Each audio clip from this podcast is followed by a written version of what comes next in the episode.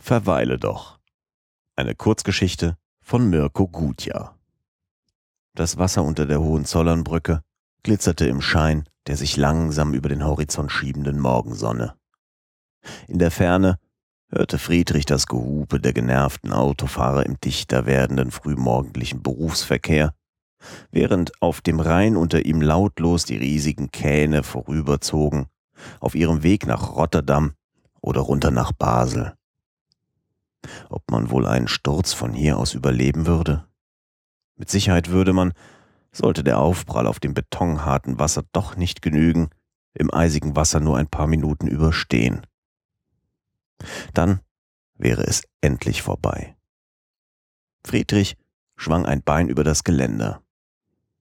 Es bedurfte ein wenig Kletterei, aber schließlich stand er auf dem schmalen Grat, jenseits der Absperrung und musste nur noch einen Schritt nach vorne setzen, damit all die Qual seines jungen Lebens endlich ein Ende hätte.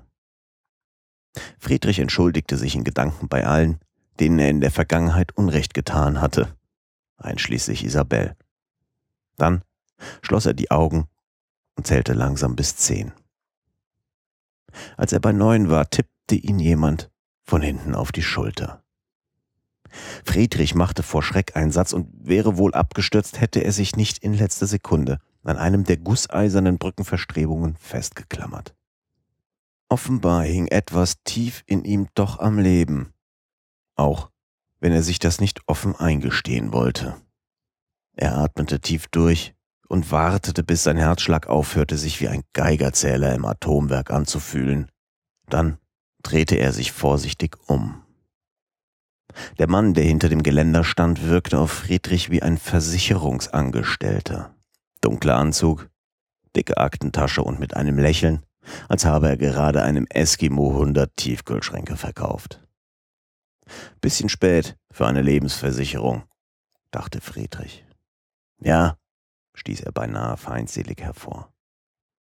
Herr Fauster? Friedrich Fauster? Der Tonfall verriet, dass der Fragesteller die Antwort schon kannte.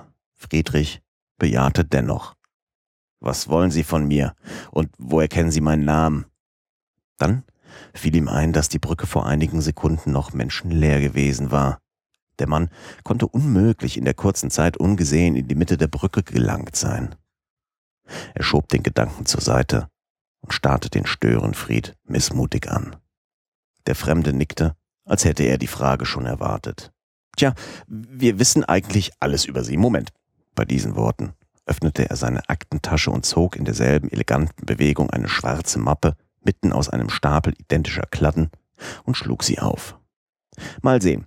Fauster, Friedrich, 23, Nichtraucher, Werdegang, bla bla bla bla bla. Der Agent fuhr mit einem langen gelblichen Zeigefinger über die Zeilen. Gestern Abend Trennung von Freundin Isabel, Suizidversuch um 5.31 Uhr Hohenzollernbrücke, Köln. Er blickte auf und grinste Friedrich an. Ach ja, die Liebe. Friedrichs Gefühle schwankten von Beschämung zu Verwirrung und pendelten schließlich bei gerechtem Zorn ein. Hören Sie mal, was fällt Ihnen, begann er doch, der Fremde unterbrach ihn. Herr Fauster, es tut mir leid, Sie in diesem für Sie sicher sehr bedeutsamen Akt der Selbstvernichtung zu stören, aber eine Durchsicht unserer Akten hat ergeben, dass Ihr Freitod unser Geschäft erheblich schädigen würde. Daher möchten wir Ihnen einen Handel vorschlagen. Sie verzichten auf den Suizid und erhalten dafür die einzigartige Möglichkeit, mit Hilfe dieser Uhr an jeden beliebigen Augenblick ihres zukünftigen Lebens zurückzukehren, sprach der Versicherungsvertreter, während seine Finger eine altertümliche Taschenuhr hervorzogen. Friedrich, den die Idee an einen Sturz in den kalten Rhein sowieso immer weniger behagte, ließ sich von dem seltsamen Vertreter die Uhr in die Hand drücken. Was hatte er schon zu verlieren? Das Grinsen des Fremden wurde noch breiter. Schön, dann sind wir uns ja handelseinig. Aber denken Sie daran, Sie können die Uhr nur ein einziges Mal benutzen.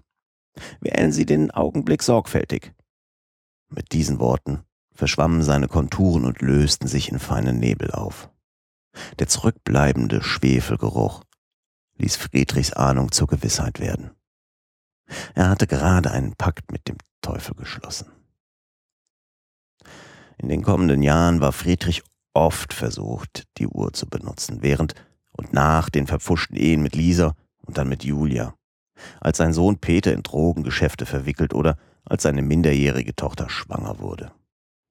Oder als der millionenschwere Kredit für seine angeschlagene Firma zu platzen droht, doch immer schien sich sein Glück wieder zu wenden, bevor er ernsthaft daran dachte. Nach all den Jahren erschien ihm seine Begegnung mit dem Teufel sowieso immer unglaubhafter und er verdrängte die Erinnerung daran.